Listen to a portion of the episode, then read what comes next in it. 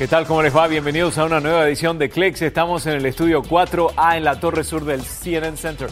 Yo soy Guillermo Arduino y estos son los titulares para esta edición de Clicks. La realidad virtual y la realidad aumentada aplicada ahora a aspectos de la vida cotidiana. Una expo en Nueva York nos muestra cómo es la nueva vida digital. Además, un experimento durante 15 minutos muestra la relación que tenemos los humanos con la tecnología. Pusimos a prueba los datos que arroja un estudio sobre adicción tecnológica. Y también los puestos de trabajo del siglo XXI. Tenemos la guía para mantenerse activo y con empleo durante los próximos 10 años.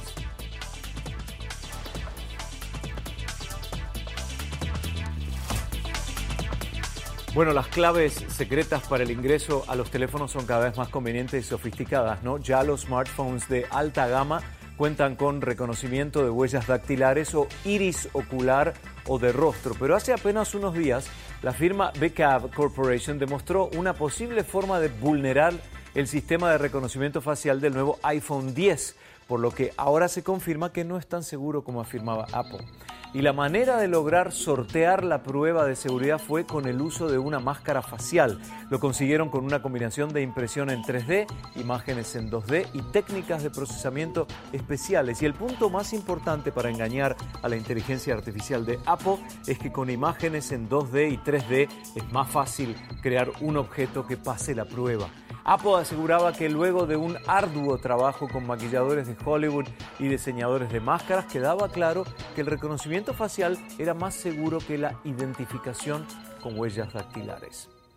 Bueno, aquellos que compraron el carísimo iPhone 10 cuentan con una pantalla súper fina con definición OLED Super Retina, pero un pequeño grupo de usuarios experimentaron problemas con la pantalla. Uno de los efectos fue una imagen quemada que permanece en la pantalla cuando ya no está, lo habrán visto.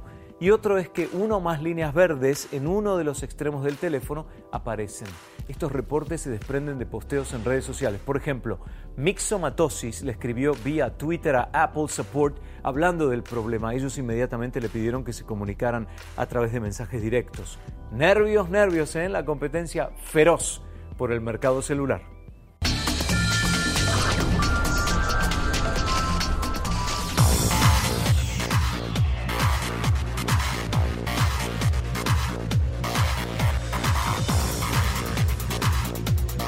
La Expo de Realidad Virtual de Nueva York, celebrada recientemente, mostró cómo esa disciplina y la realidad aumentada se aplican en varios sectores. Arquitectura, marketing de salud, recolección de datos, todo aplicado a la evolución de los negocios.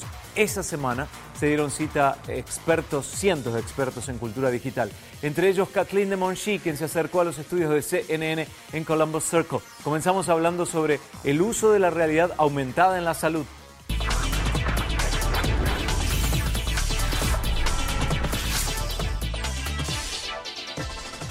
Sí, eso es muy interesante porque es una herramienta poderosa y única.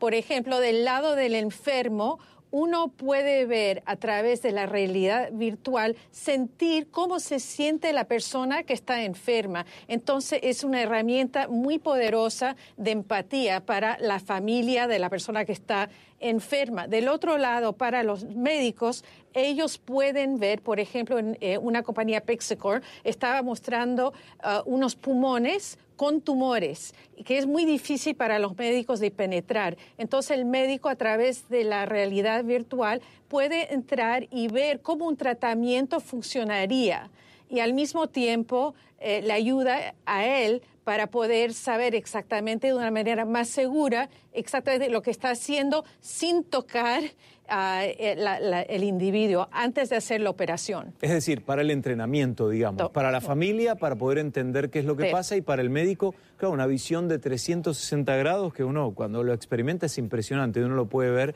y puede sumergirse en la escena como si estuviera dentro de ella. Me imagino que será muy bueno para la venta de casas también, ¿no? Porque si uno quiere comprar un hogar y, tenés que ver 200 casas, 200 departamentos, sería muy bueno hacerlo así. Estamos viendo, sí, por ejemplo, eh, eh, si, vas a comprar una casa cara, digamos, de 2 millones de dólares y todavía no está construida, te puedes, ya puedes ver todos los datos de arquitectura y ya ves exactamente cómo sería esa casa y puedes ver si te gusta o no. En Nueva York hay una compañía que ahora ya está empezando para los alquileres, donde tú puedes visitar unos 30 apartamentos en, en 15 minutos. Y una de las cosas que me gusta muchísimo es que puedes poner tus muebles adentro para oh, ver si tus muebles quedarían bien en 3D. Entonces siempre es la proporción, si te va a quedar bien, porque muchas veces uno ve un, uno ve un apartamento, pero no sabe cómo quedarían ya las cosas que uno tiene. Mm, esto me hace acordar a cuando empezó el Internet y uno podía en una foto de uno poner las prendas de vestir para ver un corte de pelo, para ver cómo quedaba, pero acá con realidad virtual no nos vamos a ver a nosotros mismos y somos los otros los que estamos mirando.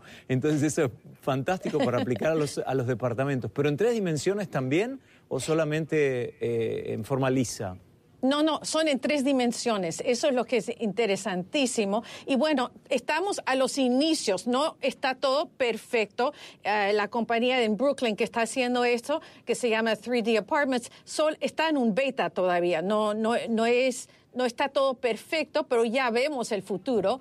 Y yo te digo, no tienes que estar caminando días y días y días, ya puedes ver lo que, lo, que quieres gastar y cómo tus muebles van a entrar ahí adentro. Además, ahora que organizamos nuestra vida según el tránsito, esto es fantástico porque no hay que estar en el auto. Eh, Kathleen, ¿cómo reacciona la gente ante la realidad virtual? Bueno, mucha gente está sorprendida, pero estamos viendo, por ejemplo, el New York Times, ahora ellos también están mostrando eh, y, la experiencia de cómo uno se siente. Yo pienso que nos va a ayudar mucho a entender y a resolver muchos problemas globales del mundo entero, porque muchas veces cuando uno resiente el lado humano de otra persona y lo puede ver del otro lado del, otro individuo, entonces hay una empatía que no se conocía antes. Y ese es el poder más, eh, que, a mí, que yo pienso que es el, poder más interesante del mundo virtual. Y además un negocio fantástico, porque seguramente las empresas dicen, bueno, a ver, entiendo más a mi cliente, que de eso se trata, saber bien cómo funciona la audiencia y qué es lo que piensa. ¿Qué hay con la inmersión humana? Bueno, estamos viendo ahora, como estás hablando tú, de datos. Eso va a ser una cosa muy interesante, plataformas donde vas a poder ver cómo es que el, eh, que el ser humano está interactuando con juegos, con entretenimiento, qué es lo que les gusta y les van a poder dar estas informaciones de una manera analítica para poder crear productos nuevos. Así que estamos de verdad al inicio de todas las posibilidades eh, que, nos va a traer estas herramientas. Kathleen de Monchi desde Nueva York, gracias. Al regresar, una prueba que le hizo reflexionar a la periodista de CNN sobre su vida digital. 15 minutos fueron suficientes para darse cuenta de una relación indisoluble desde hace 10 años.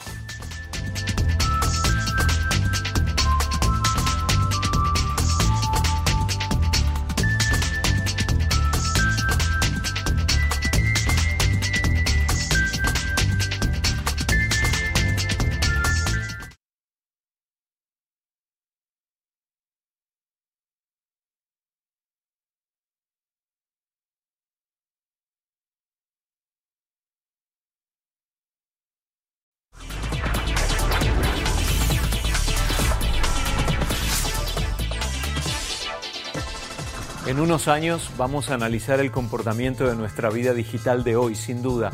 De hecho, una académica de una prestigiosa universidad de Estados Unidos, MIT, dice que esperamos más de la tecnología que de nosotros mismos y asegura que tanto la tecnología como la comida son dos aspectos de la vida que pueden ser usados incorrectamente y causarnos mucho daño. Lori Siegel se sometió a un experimento durante unos minutos para evaluar su relación con el compañero, su celular. Vamos a verlo.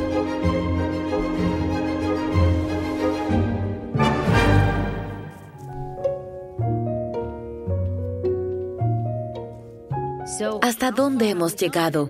¿Será posible retroceder? Esta pregunta me llevó hasta Cherry Turkell. Ella es profesora en MIT, que lleva décadas estudiando nuestra complicada relación con la tecnología. Se le preguntó a unos estudiantes universitarios, ¿ustedes sin un teléfono o un libro por dinero se sentarían durante 15 minutos tranquilamente? ¿Podrían hacerlo por dinero? Y respondieron sí, seguro. Claro. Y luego el experimento se preparó para que dijeran, bien, Va a haber una máquina de descargas eléctricas en el cuarto sobre la mesa. Correcto. ¿Creen que querrían darse descargas eléctricas mientras están sentados sin su teléfono o su libro? Y ninguno de ellos Sí. dijo que lo haría. Supongo que dirían que no. Dijeron por supuesto que no. Y luego de seis minutos, una buena cantidad de ellos empezó a darse descargas Claro. con la máquina, antes que sentarse solos. Prefirieron aplicarse descargas antes que estar sentados solos. Sí. ¿Es nuestra incapacidad de permanecer concentrados y presentes? ¿Es nuestra inhabilidad de aburrirnos? Ahora que he guardado mi teléfono pensaba en todo eso. La capacidad para aburrirse es el más importante desarrollo de la infancia. Quería seguir el consejo de Cherry al pie de la letra y tratar de desconectarme. Verán, mi teléfono y yo tenemos una relación muy íntima. Es difícil conseguir un momento conmigo misma, así que empecé a dar un primer paso. Mis productores me desafiaron a estar sin mi teléfono durante 15 minutos, sola, y con las cámaras grabando a ver si lo soportaba. Para serles totalmente sincera, estaba nerviosa. Esperen, entonces, ¿debo soltar mi teléfono? Sí. Está bien.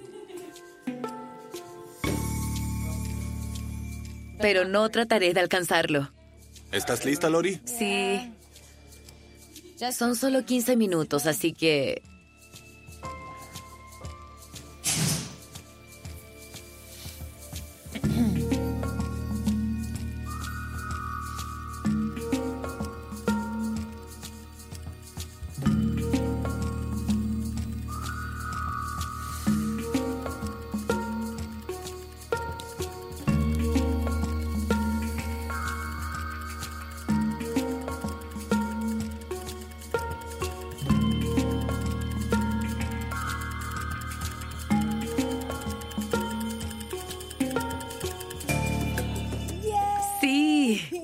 ¿Qué pasó? Absolutamente nada. Fue la primera vez que había estado en silencio y lejos de mi teléfono, y solo sentada en un cuarto, sin hacer absolutamente nada. Y hasta donde recuerdo, una pequeña parte de mí estaba relajada. Entiendo la idea de sentirse presente y de por qué eso es importante a pesar de que me muero por tomar mi teléfono ahora mismo. Me siento completamente patética. 15 minutos, amigos, pero es un comienzo. Y me fijé en esto, luego de unos instantes de estar desconectada. En un cielo azul en un día invernal, los sonidos de una calle en Nueva York, me puse a pensar en todo el tiempo que pasamos frente a una pantalla, viendo el mundo en mensajes y notas, y mientras vivimos nuestra vida en filtros. ¿Qué momentos no filtrados se perderán? Y en un mundo conectado, ¿perderemos la oportunidad de estar en silencio, de aburrirnos o de vivir ratos casuales? ¿Cuál es el impacto en nuestra habilidad de prestar atención y en nuestro cerebro? Es casi como si fuéramos un montón de ranas dentro de una olla de agua caliente y el agua se pone más y más caliente y no sabemos cuál será el final de este experimento. Esencialmente somos la prueba beta de esta generación. Todos nos prestamos para hacer la prueba beta, nos guste o no. Ni siquiera nos dimos cuenta y todos aceptamos. Sí. ¿Se harán las relaciones humanas más fuertes o más débiles mientras las pantallas se adueñan de nosotros? Bien sea al apagar nuestros teléfonos, encender nuestra fe o al navegar por un mundo de menor privacidad y más algoritmos, hay un tema en común, un deseo abrumador para la humanidad. Pero después de todo, algunos viejos hábitos son difíciles de dejar. Hagamos una pausa ahora para ponernos al tanto de las noticias más importantes.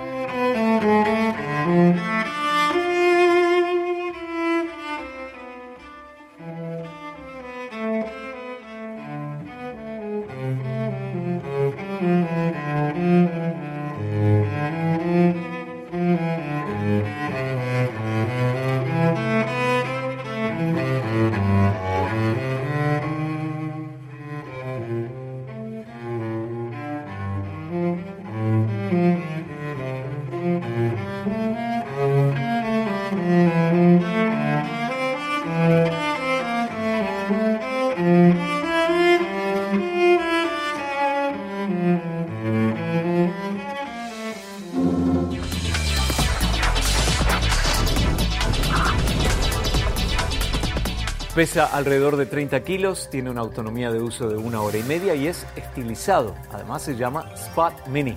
Es una nueva versión de un robot de Boston Dynamics con sensores y cámaras de profundidad que le ayudan a navegar en el espacio que lo rodea y salir de situaciones complicadas para alguien de su especie.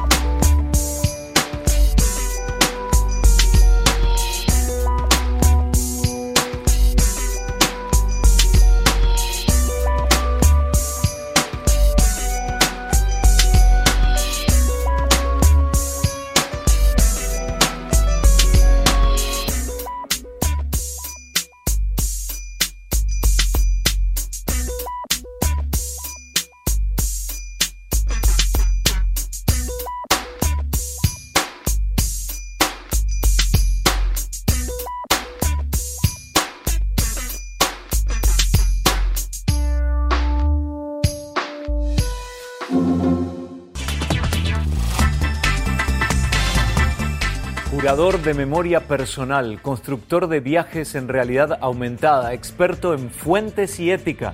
Estos son algunos de los muchos puestos de trabajo que existirán en los próximos 10 años según un nuevo reporte del Centro Cognizant para el futuro del trabajo. La industria del trabajo también está cambiando debido a la automatización y la llegada de la inteligencia artificial. El informe describe las nuevas disciplinas creadas por la revolución digital y que aparecerán en el futuro inmediato. El título es Una guía para conseguir y mantener un puesto de trabajo en la nueva década. Además de la descripción del contenido de los trabajos, el estudio detalla responsabilidades, calificaciones para cada puesto y aspectos muy humanos que serán requisitos exigidos como la instrucción, el cuidado y la conexión entre la gente.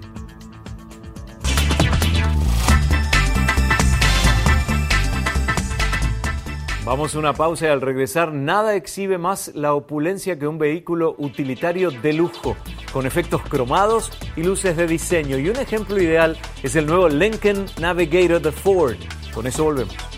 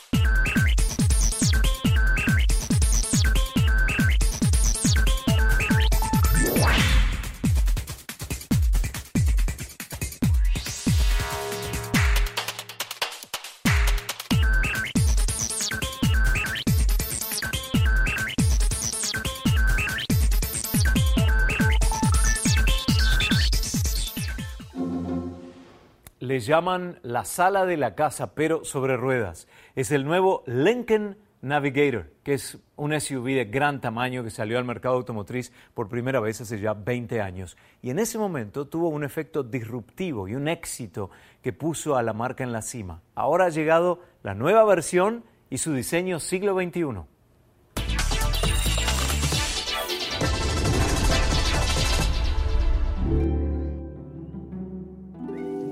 El otoño en el Valle Hudson. Aire fresco, colores vibrantes. No hay nada como el gran, el vasto espacio abierto de una camioneta Lincoln.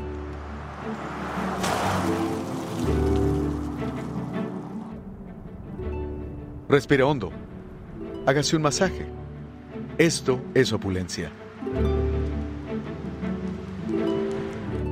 Por si no lo ha notado, Lincoln ha trabajado mucho para mejorar su imagen, mejorando realmente sus productos. Cuando muchos de nosotros vimos por última vez un Lincoln, probablemente viajamos en un asiento de atrás, el auto que nos llevaba al aeropuerto. Pero en estos días, Lincoln tiene varios autos que uno podría pensar en comprar, como ese tipo McConaughey. Desde hace mucho tiempo he manejado un Lincoln, desde hace mucho antes que me pagaran para hacerlo. Tristemente, era él el único que pensaba así. Por mucho tiempo el único vehículo de Lincoln que alguien había considerado lujoso era este, el Lincoln Navigator.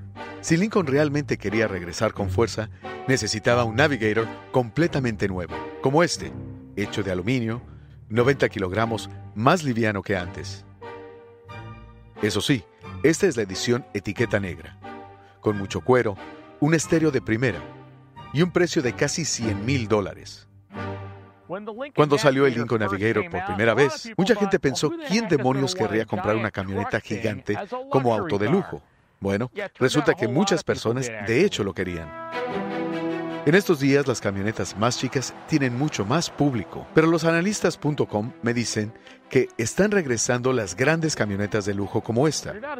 No son tan buscadas como antes, pero resulta que a un número significativo de personas les gusta tener un vehículo de lujo y un remolque para botes, todo en uno. O tan solo quieren ser la persona que tiene el vehículo más vistoso en el camino. Y a pesar de su tamaño, el nuevo Navigator se maneja sorprendentemente bien. Es decir, no es un auto deportivo, pero tampoco se siente como un camión de mudanzas. Diría que brinda confianza, y la confianza es el mayor lujo que uno pueda tener. Y se nos acabó el tiempo por esta edición de hoy. Estamos en facebook.com barra. Yo soy Guillermo Arduino. Nos vemos en la próxima edición. Chao, hasta el próximo.